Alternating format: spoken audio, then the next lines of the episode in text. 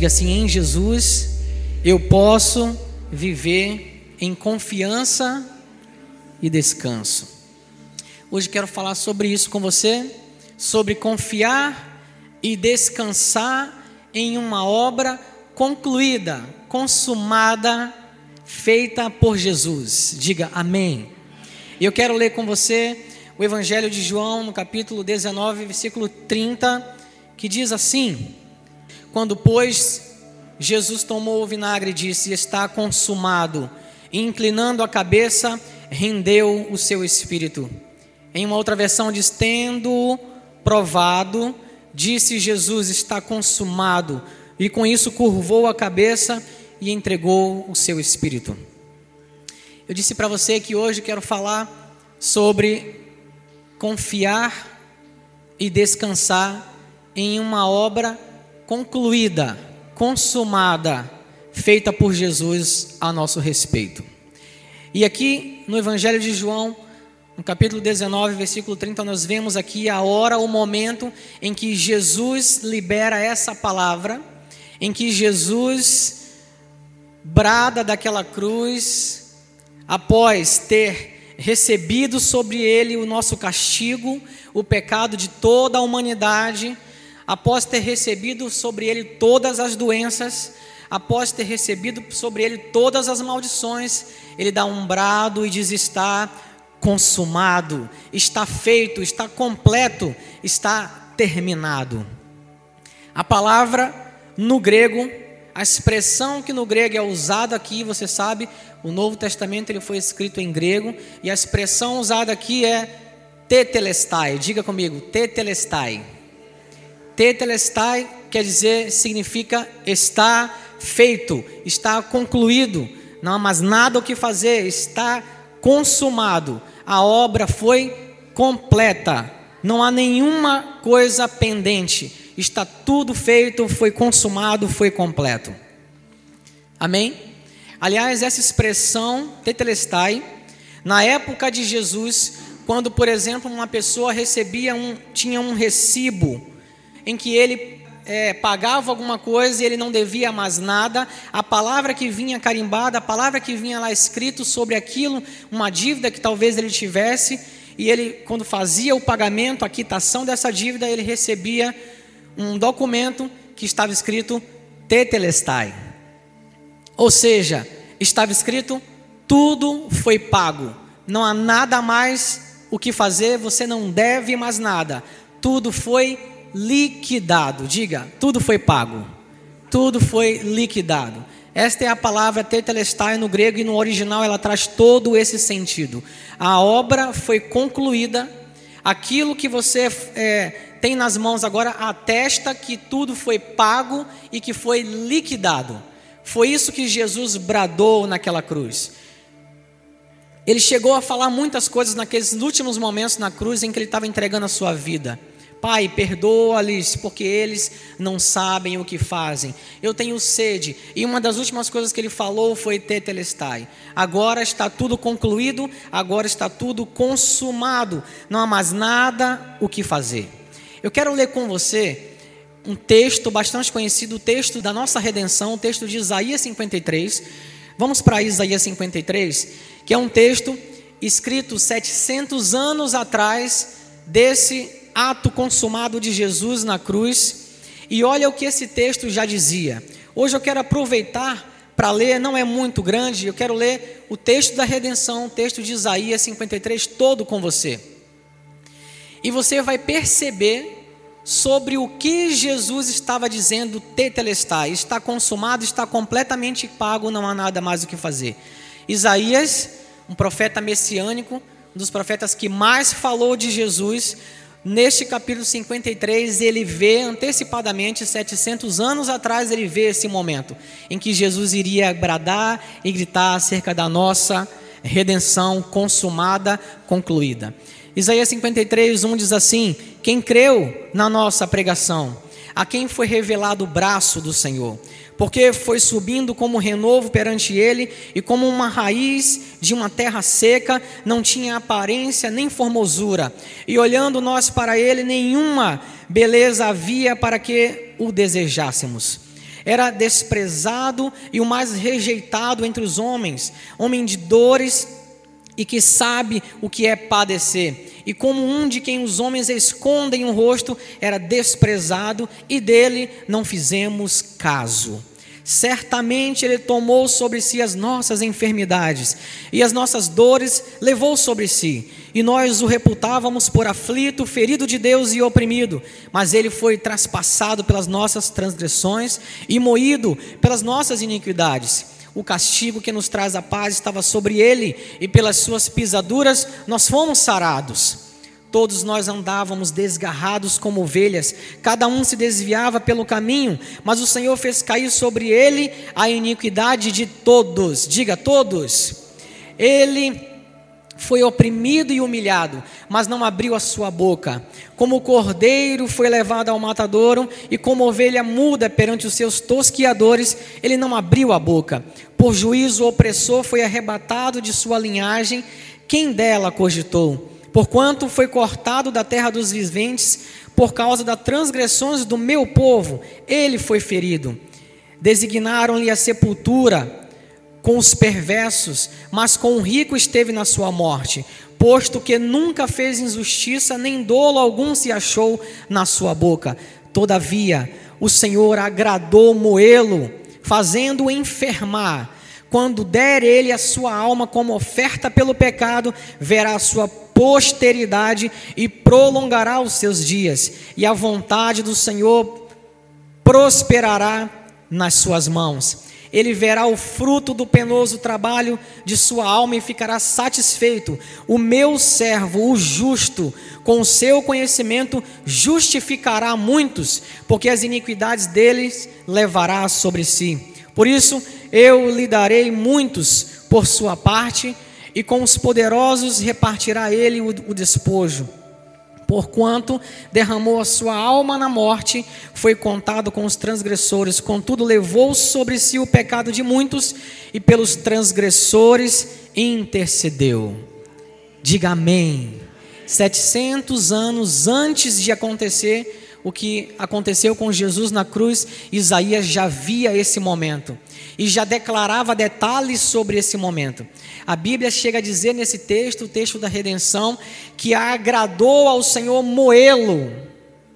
Gente, vocês conseguem imaginar isso? Que agradou ao Senhor moer Jesus naquela cruz. Já imaginou aí? Pensa um moedor, um moedor de carne, onde você coloca ali um pedaço de carne e você vai moendo, ele vai saindo triturado ele foi moído, ele foi moído em nosso lugar. Por conta do amor incondicional do nosso Pai, isso trouxe para ele agrado, agradou a Deus essa situação, porque ele sabia, ele via a posteridade, ele via o resultado daquele sacrifício de Jesus. E aí a palavra diz que ele justificaria a muitos, ou seja, saber aqueles que se entregam a Ele, aqueles que recebem Jesus, aqueles que vivem em Jesus. Esse texto deixa claro para nós algumas coisas que ficaram naquela cruz ali. Naquela cruz ficou a natureza do pecado, diga amém. Naquela cruz ficou a condenação, diga amém. Naquela cruz ficaram todas as doenças, digam amém. Naquela cruz ficou toda a maldição, naquela cruz ficou toda a morte espiritual que era destinada a nós, ficou sobre Jesus. Amém? O que estava acontecendo ali é que sobre Jesus, Deus estava descarregando toda a ira contra o pecado, toda a ira contra a iniquidade de toda a humanidade, em todos os tempos, Deus descarregou sobre Jesus, porque Ele é justo e o salário do pecado é a morte, ele precisava castigar o pecado e ele escolheu o seu filho para fazer isso. Ele castigou o pecado em Jesus por amor incondicional para que hoje nós pudéssemos ser a justiça de Deus em Jesus. Eu trouxe uma um vídeo que é uma animação do que aconteceu naquele momento, para que você tenha ideia. Nós somos muito visuais, né, gente? Então, quando você vê uma ilustração, uma animação que conta como aquilo aconteceu, você consegue guardar uma ideia melhor do que foi aquele momento. Tá no ponto aí? Vocês conseguem soltar? Solta aí para a gente ver.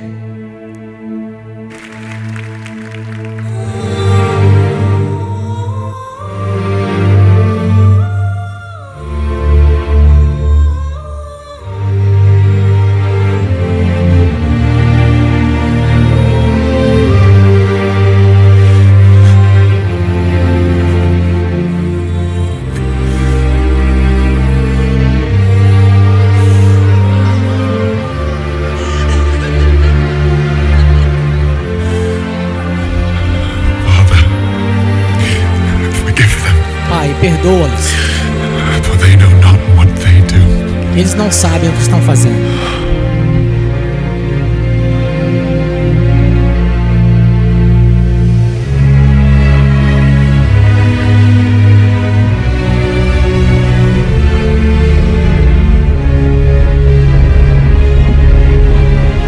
O céu se escureceu.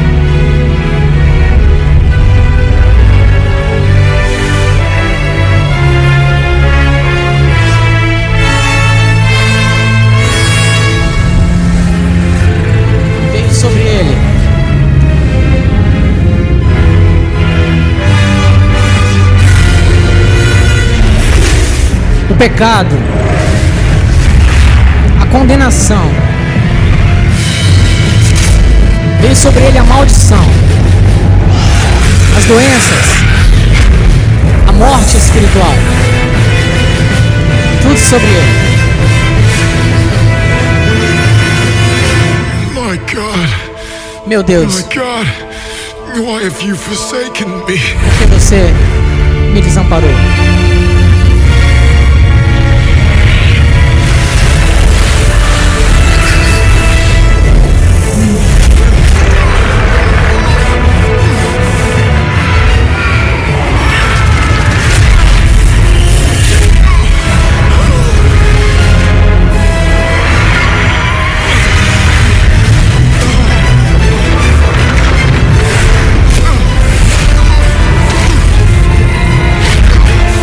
Sobre ele. Todo mal sobre ele, sobre Jesus.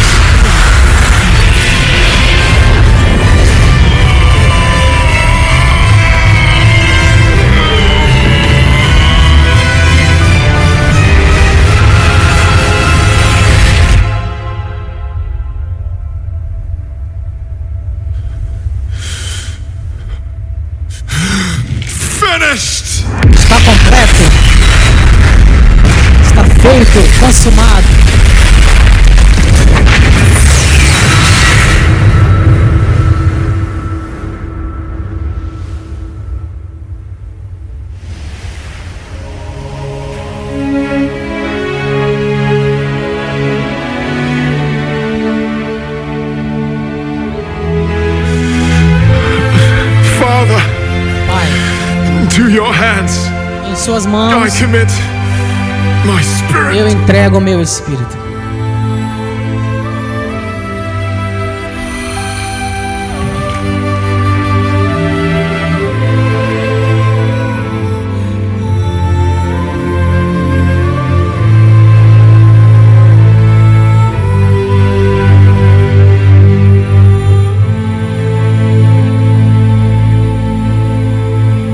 Uh! Você pode aplaudir Jesus?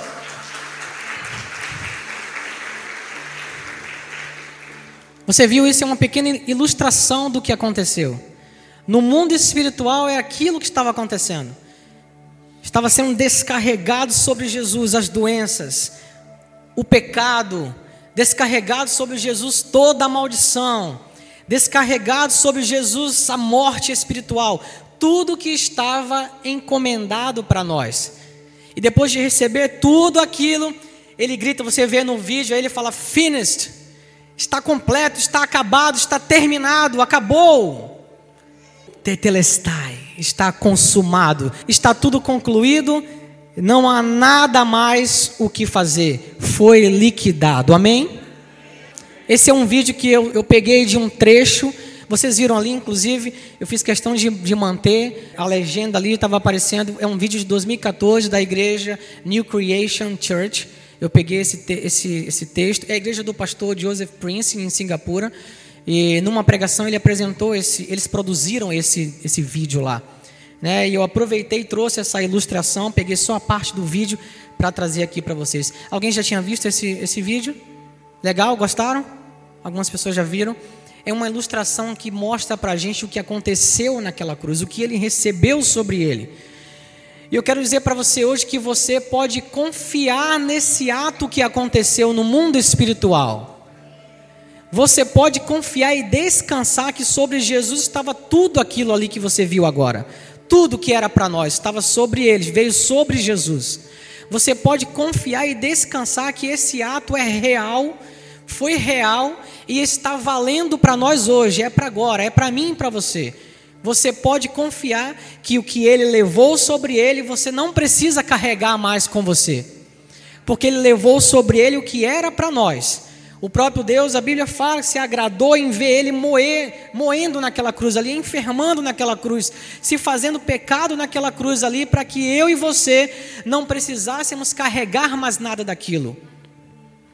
Uma vez ouvi uma pessoa falando: se até Jesus, o meu mestre, sofreu, por que, que eu não vou sofrer também? Parece uma frase bonita, uma frase que todo mundo vai se agradar em ouvir, mas na verdade, é uma frase completamente errada. Porque se Jesus sofreu, ele o fez para que você não precisasse se identificar com ele no sofrimento, mas que você se identificasse com ele na sua ressurreição e vida. Amém, gente? Ele carregou aquilo ali para que eu e você não precisássemos mais carregar. A gente pudesse viver confiadamente e sabendo que a gente pode descansar em uma obra consumada. Eu pergunto para vocês: quem das pessoas que fundaram seitas e religiões por aí tem a autoridade de dizer que podem é, sustentar em si mesmas uma obra como essa que nós vimos de Jesus. Muitas pessoas dizem que fizeram muitas coisas, muitos pensamentos e, e filosofias bonitas, mas só um teve na história toda da humanidade, só um teve a autoridade de dizer o que nós vamos ouvir agora nesse versículo, por exemplo, em Mateus 11, 28 a 30. Diz assim: Vinde a mim, todos os que estáis cansados e sobrecarregados, e eu vos aliviarei. Tomai sobre vós o meu jugo e aprendei de mim, porque eu sou manso e humilde de coração, e achareis descansos, descanso para a vossa alma porque o meu jugo é suave e o meu fardo é leve. Jesus tem autoridade de falar isso porque ele sabia, quando ele disse isso aqui, ele sabia o que ele iria fazer.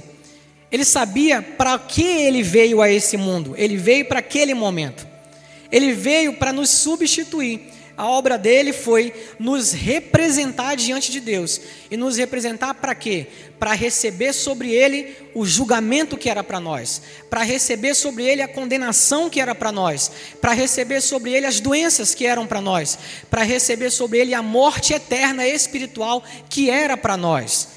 Vinde a mim todos vocês que estão cansados, oprimidos, sobrecarregados, porque eu vou aliviar vocês. Quantos aqui estão em Jesus? Você pode descansar nessa obra aí, gente.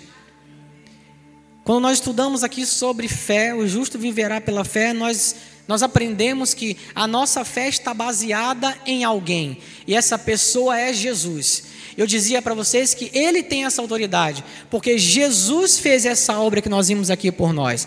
Ele levou sobre ele o que era para nós. Se você está nele, você hoje pode confiar que se ele levou a maldição, o que restou para você? a bênção de Deus. Se ele levou as doenças, o que, que restou para você? A saúde perfeita de Deus. Não apenas em seu espírito, mas na sua alma e em seu corpo físico também. Amém? A palavra salvação é soso, e essa palavra significa uma salvação perfeita, completa, baseada numa obra concluída, consumada, que atingiu, que alcançou o seu espírito, alma e corpo. Vinde a mim, todos vocês que estão cansados. A religião cansa as pessoas, o legalismo cansa as pessoas, mas Jesus não é religião e nem legalismo. Jesus é vida. Ele levou a nossa natureza de pecado, ele levou aquilo de ruim que era para nós e colocou em nós a sua própria vida, a sua própria natureza Zoe, a vida do próprio Deus em nós. Por isso ele disse: Venham para mim, venham para mim, vocês que estão cansados. Eu digo isso para vocês nessa noite: larguem o peso da religiosidade, larguem o peso do legalismo e olhem fixamente para o que Jesus fez por você. Não tem a ver com o seu mérito, não tem a ver com a tua obediência, mas tem a ver com a obediência de Jesus. A Bíblia fala que o nosso Pai, o Deus Todo-Poderoso, ele recebeu o sacrifício de Jesus e por causa do sacrifício de Jesus, legalmente você é livre em Jesus. Você é a justiça de Deus em Jesus. Eu quero que você, diante disso, você possa entender que você pode confiar sem medo algum, que tem alguém que é maior do que você e que cuida de você. Leia comigo aí o Salmo 27, por exemplo, versículo 1, 2 e 3. Olha o que diz: O Senhor é a minha luz e a minha salvação. De quem terei medo? O Senhor é a fortaleza da minha vida. A quem temerei? Quando os malfeitores me sobrevêm para me destruir, meus opressores e inimigos, eles é que tropeçam e caem. Ainda que um exército se acampe contra mim, não se atemorizará o meu coração. E se estourar contra mim uma guerra, ainda assim terei confiança. Você sabe que você pode ter confiança em Jesus? Eu quero dizer para você que você pode nele, mesmo no mundo cheio de guerras, de tribulações, de lutas diversas, de problemas diversos, você pode em Jesus ter completa confiança e descansar, porque Ele é maior, Ele é por você, Ele está do seu lado, Ele cuida de você completamente. Eu quero dizer para você que Jesus não é religião, mas é um relacionamento com Deus, um relacionamento diário. E eu quero que você entenda que isso é concreto. Isso não é, eu não estou dizendo isso aqui, gente, para animar vocês. Eu não estou falando isso aqui para que vocês fiquem só felizes e alegres, para dizer, olha, o pastor falou, então eu vou acreditar. Não, isso é concreto, é real. A obra de Jesus é real.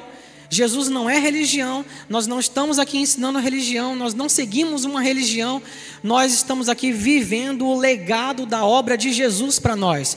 E se você crer e colocar a sua fé no que Jesus fez, você pode confiar sim. E você pode entender que você pode descansar, porque o que ele fez por você está consumado completo. Você sabia que Deus não é pego de surpresa? Por exemplo, às vezes as pessoas pensam que Deus foi pego de surpresa com uma situação ou outra que aconteceu.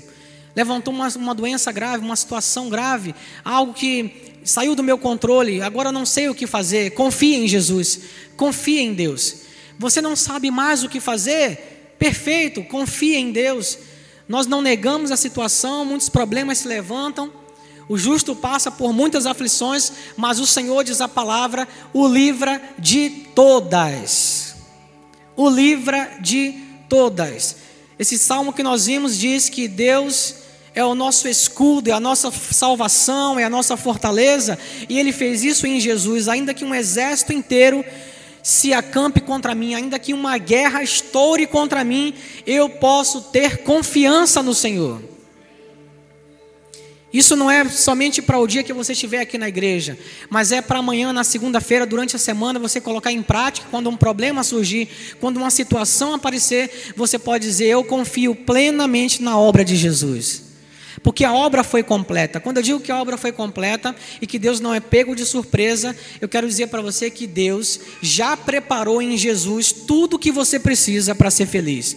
Tudo o que você precisa. A resposta para o seu problema está em Jesus, já foi consumado, já foi feito. Você pode pensar o seguinte: eu não vou ser curado diante de uma situação de problema diante de uma situação de doença em sua alma ou no seu corpo físico, você pode pensar: eu não vou ser curado. Se você for na raiz da coisa, e como nós lemos ali em Isaías 53, uma obra que foi consumada, já foi estabelecida, você pode crer que eu não vou ser curado, eu já fui curado em Jesus. Há mais de dois mil anos atrás, Deus já providenciou isso para mim. Eu já fui curado porque Ele já levou sobre Ele todas as, as minhas enfermidades, as minhas doenças, Ele já levou sobre Ele. Amém? Vocês estão entendendo?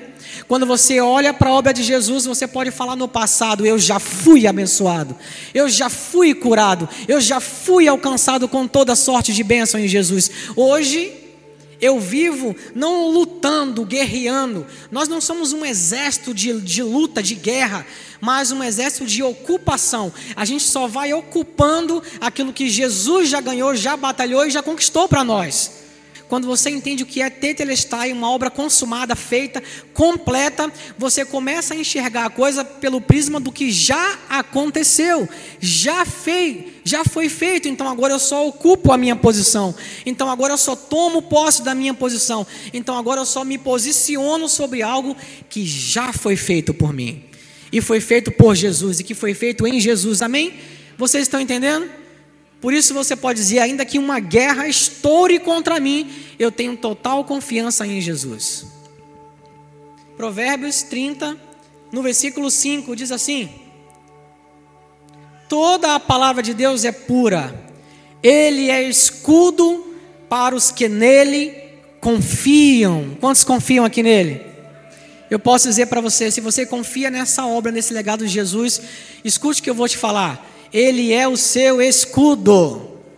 Ele é o seu escudo. Nada, absolutamente nada vai te atingir. Toda obra que for forjada contra você não prosperará. Você pode dizer isso? Toda obra forjada, preparada contra mim não prosperará. Eu estou em Jesus. Ele é o meu escudo obra consumada, completa, tetelestai, foi feito, foi pago, foi liquidado, não há mais nada o que fazer. O Salmo 55, volta um pouco para o Salmo 55, diz assim, no versículo 22, 55, 22 diz assim: Confia os teus cuidados ao Senhor, e Ele te sustentará jamais permitirá que os justos seja abalado. Quantos justos nós temos aqui? Você sabe que você é justo em Jesus, você já sabe disso, né? Você é justiça de Deus em Jesus. Ele não permitirá que você seja abalado. Confie os teus cuidados a Ele ao Senhor. Sabe o que quer dizer isso? As suas preocupações, as suas ansiedades. Gente, vocês já viram como nós estamos vivendo tempos hoje?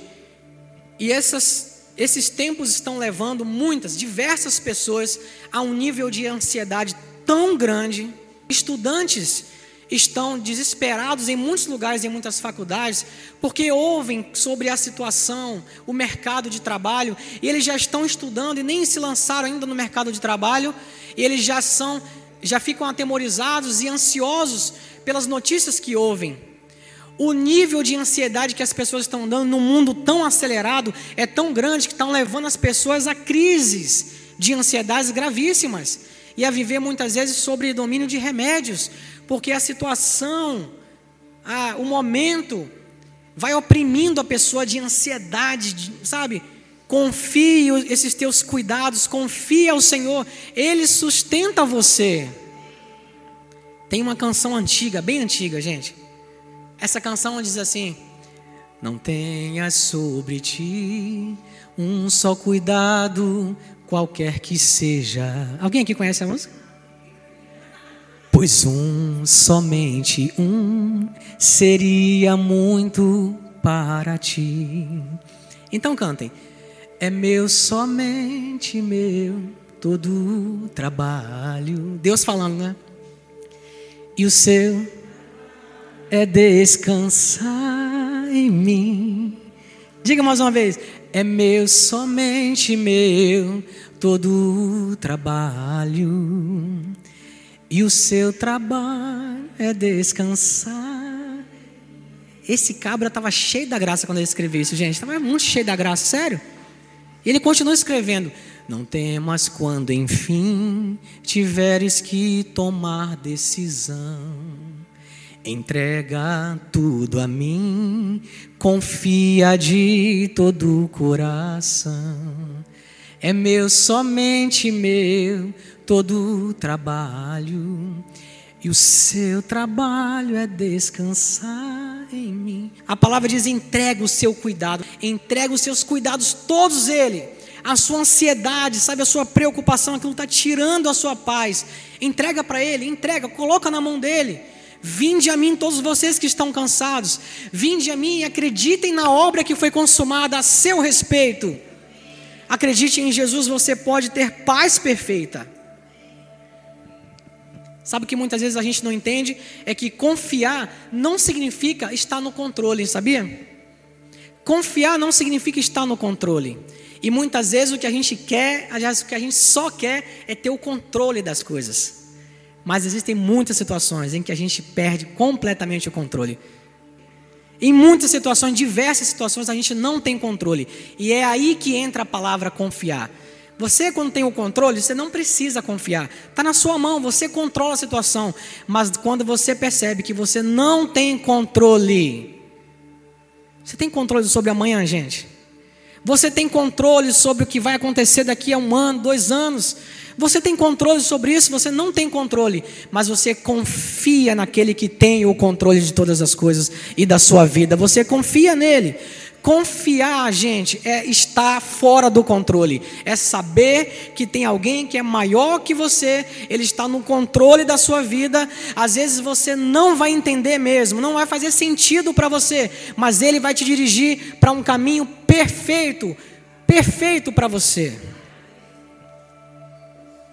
O Salmo 37, 5, bastante conhecido, diz: entrega o teu caminho ao Senhor, confia nele e o mais ele fará.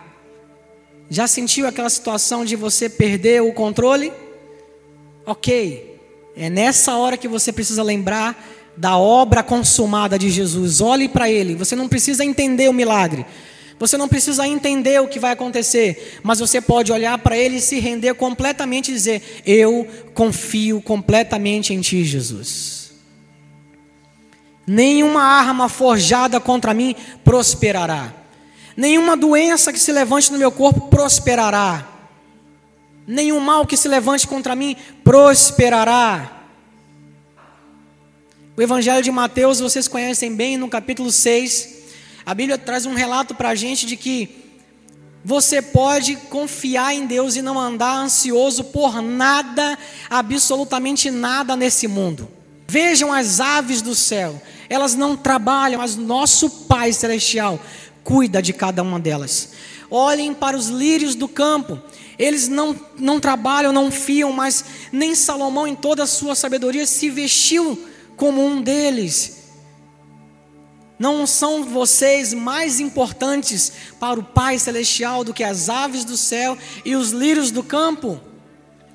Acreditem, o vosso Pai Celestial, Ele cuida de vocês. Eu sei, gente, que isso é um desafio. Não andar ansioso por nada é um desafio. Todos nós precisamos entender que isso é um desafio. E na hora que você se pegar ansioso, preocupado, você está falando aí, pastor, você nunca entrou nessa situação. Diversas vezes eu já entrei nessa situação. Mas a diferença que é, que a gente pode ter, é um posicionamento. Quando você perceber que você está ansioso, como é que você percebe isso? Você não consegue dormir direito, gente. Você está em qualquer lugar, você só está pensando naquela coisa. E mais, além de estar pensando naquela coisa, você só pensa que o mal pode acontecer. No seu projeto, na tua cabeça, vai dar errado. Alguma coisa vai, vai acontecer que vai tirar você do prumo. Vai dar errado, vai acontecer alguma coisa. Quando você se pegar nessa situação, acredite, você está ansioso. Você está num processo de ansiedade que isso pode ficar muito grave e pode te levar, inclusive, para uma depressão. Um grau de ansiedade altíssimo que pode te deixar deprimido. Acredite, você tem amparo em Jesus. Diga, eu sou amparado pela obra de Jesus. Provérbio 16, 20 diz assim: O que atenta para o ensino acha o bem, e os que confiam no Senhor, esse é feliz. Diga, feliz. Você quer saber quais são os benefícios de confiar em Jesus, de confiar nessa obra consumada? Um dos benefícios é o que esse texto diz: você se encontra feliz. Gente, não é uma notícia boa. Notícia boa não traz felicidade de que você tem amparo. A notícia boa é essa: você tem amparo. Você vai passar por aflição, mas você pode ter bom ânimo, porque você está diante de uma obra consumada a teu respeito. Você está completamente amparado em Jesus. Você pode se posicionar e fazer menção dessa obra, menção desse sacrifício, menção de quem você é em Jesus. Você vai ver a paz que excede todo entendimento vai encher o seu coração. Quem já sentiu isso aqui? Um momento de ansiedade, de desconfiança, um momento de luta, de tribulação, deixe essa paz encher o seu coração. Você não vai ter o controle, mas você sabe que Deus vai ter o controle. Eu estou falando isso e é muito importante, porque você, às vezes as pessoas acham que ter paz, ter confiança é ter o controle, e não é. É quando você não tem um controle, você só olha para Ele, você só confia nele, aí você pode ser feliz. As coisas estão explodindo, estão estourando, mas os seus olhos estão fitos em Jesus e no que Ele fez. Assim você consegue permanecer feliz, assim você consegue viver feliz. Não deixe o mundo, o diabo, as circunstâncias tirar você desse posicionamento de alguém que é um vencedor em Jesus, de alguém que é abençoado em Jesus, de alguém que é curado em Jesus, de alguém que tem à sua disposição todo o legado daquela cruz. Tudo que a gente viu que, estava, que foi descarregado sobre ele, não precisamos mais carregar. Você pode dizer amém? Veja comigo aí Isaías 26. Olha mais um benefício de confiar. Mais um benefício, além de ser feliz, Isaías 26, Isaías 26, 3 e 4 diz assim: Olha só, tu, Senhor, conservarás em perfeita paz aquele cujo propósito é firme, porque ele confia em ti. Confiai no Senhor perpetuamente, porque o Senhor Deus é uma rocha eterna. Você pode dizer, Ele é uma rocha eterna para mim. Gente, é muito difícil.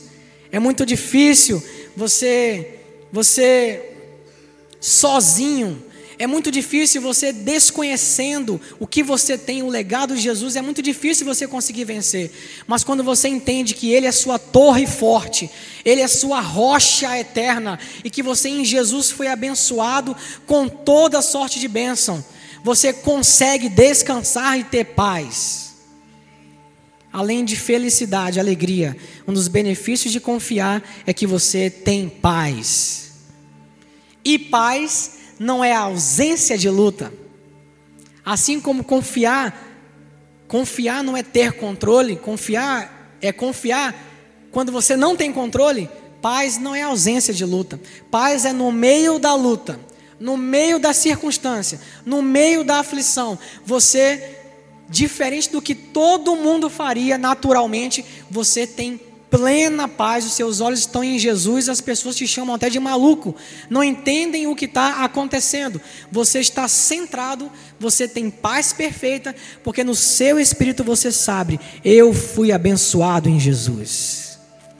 Eu tenho paz em Jesus, eu fui alcançado com toda sorte de bênção, eu sou abençoado em Jesus. E a coisa pode estar, tá, o pau quebrando, tudo pode estar acontecendo do seu lado, do outro lado, na frente, atrás, e você está centrado com a paz de Jesus. Isso é um benefício.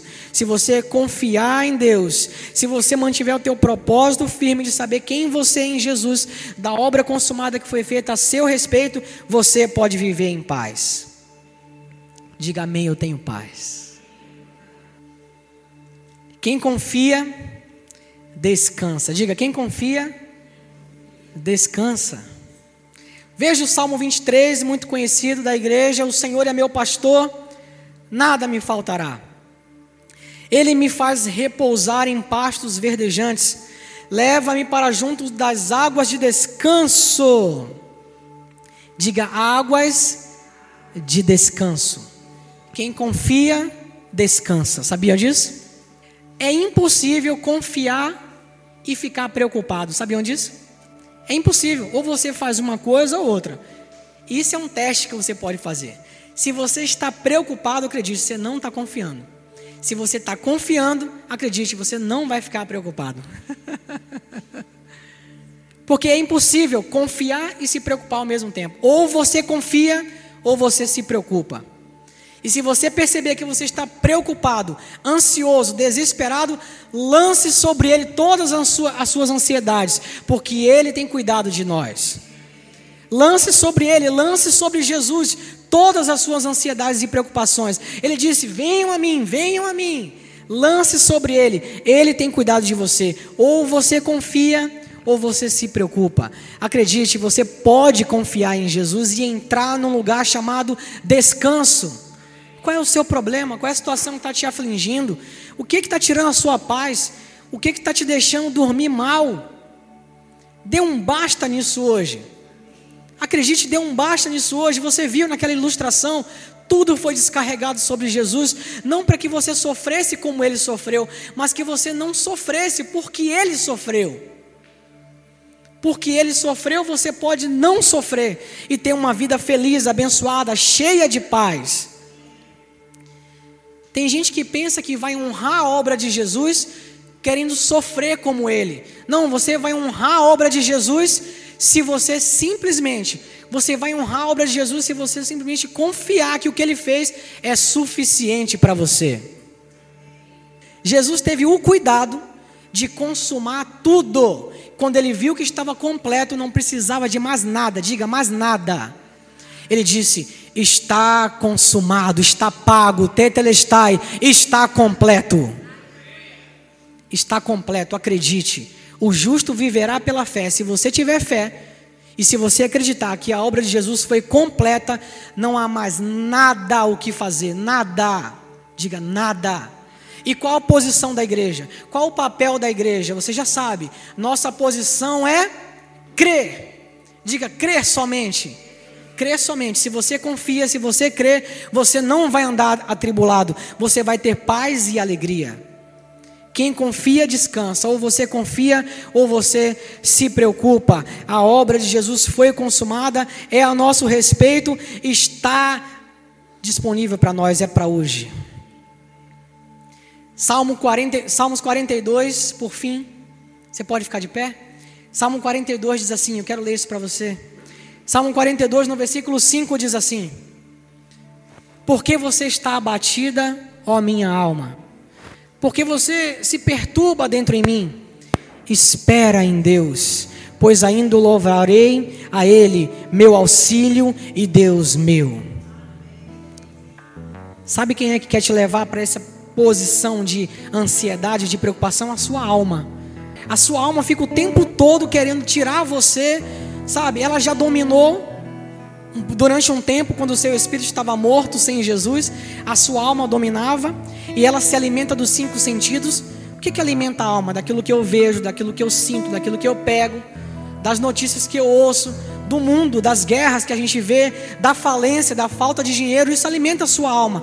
Quando a sua alma está cheia disso, ela quer te deixar inquieto, ela quer te deixar, sabe, perturbado. E você pode bater esse papo aqui, ó, com a sua alma e dizer por que, que você está inquieta, alma. Fala com você mesmo, por que, por que, que você está inquieto? Ivan, por que, que você está inquieto? Por que, que você está sem paz? Confia no Senhor, espera nele. Confia no Senhor, espera nele. Eu quero convidar você a crer na obra consumada de Jesus. Nele você tem saúde perfeita, nele você tem paz, nele você tem alegria, nele você tem perfeita comunhão com o Pai, nele você tem tudo que você precisa para ser feliz.